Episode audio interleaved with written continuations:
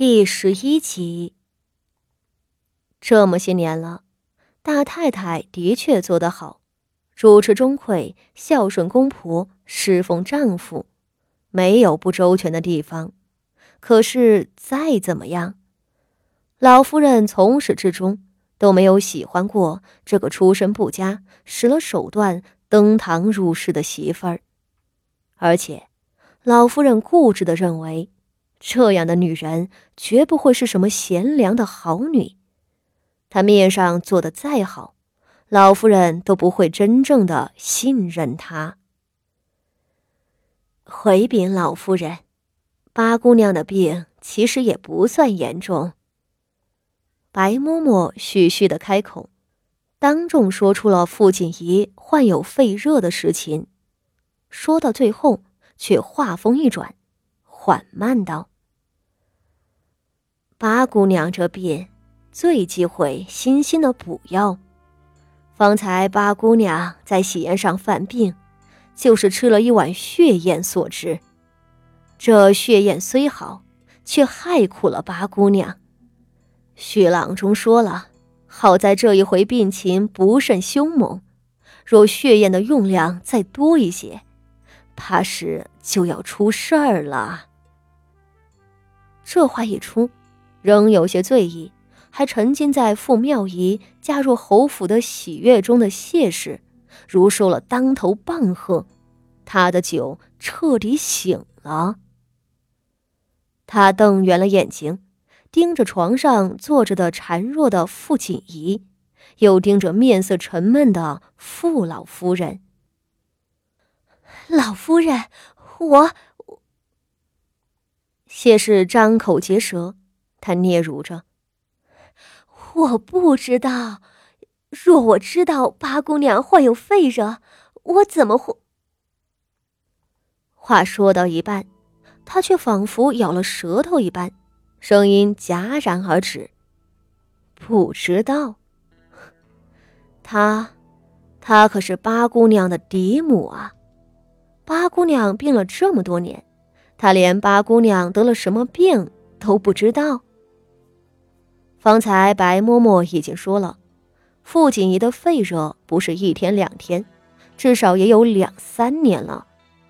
难道说，她这个长家主母在这么长的时间里，从来都没有给傅锦仪请过郎中，从来都没有过问过傅锦仪的病情？这份忽视和慢待，就有点严重了啊！而且问题来了。既然从没有看过郎中，对病情完全没有判断，那么八姑娘这些年喝的是什么药？她谢大太太每个月送过去的药材又是什么？都对症吗？联想起前头所谓的八姑娘不懂事、嫌苦不肯喝药，大家看谢氏的目光就带了点冷嘲热讽了。谢氏心里咚咚的跳，他真不知道淑女的病，把淑女丢在偏僻的北院自生自灭，这事儿传出去，他一个苛刻心狠的名声是跑不了了。可若说他知道，那就是故意端了血燕给八姑娘喽。一想到这个结果，谢氏的手心里渐渐渗出了冷汗。左也不是，右也不是，他无非是要在两个糟糕的局面里选一个跳进去。咬了咬牙，谢氏终于抬头道：“我是真不知道八丫头的病，哎，也怪我粗心，平日里没有照顾好八丫头。”傅老太太脸上的神色更冷了。她没有立即斥责谢氏，只是看着满屋子的人，慢慢的道：“守仁媳妇，你这几年执掌钟馗，事事都处理的谨慎，我也是信任你，才把偌大的傅家交给你打理。只是，这八丫头虽然是死了生母。”也是咱们傅家的骨血。谢氏的手指颤抖起来。她是个精明能干的女人，为了讨好傅老太太，她什么手段都用了。这些年的日子也是越过越好，她都很久不曾被傅老太太责骂了。可今天，又当着全家人的面，指着鼻子骂她。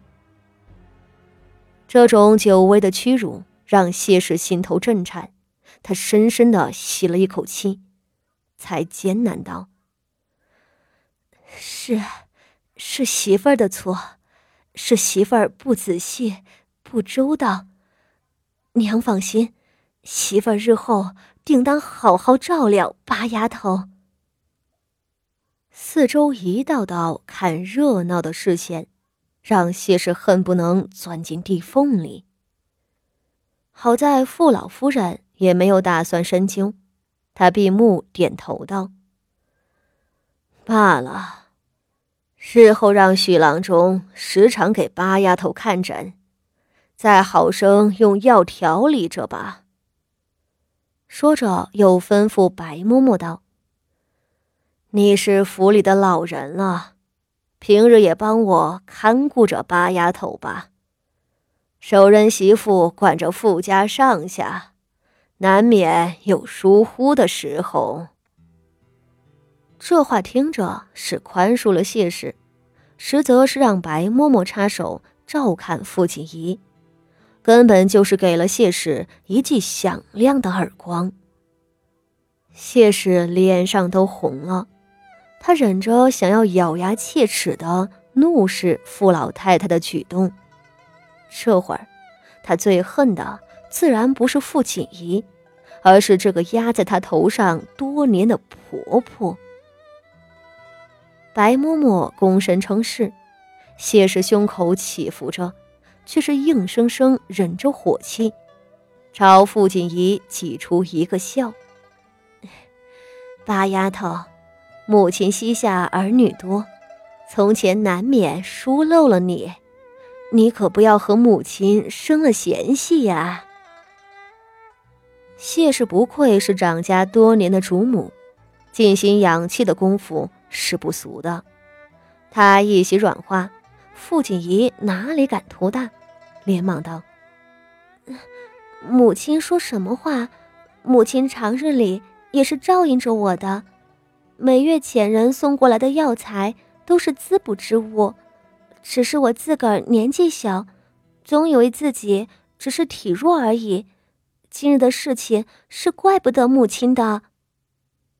傅锦仪有些语无伦次，母亲还时常遣上房的嬷嬷来瞧我，我，我身边的翠云都知道的。说着。一手把翠云拉了过来。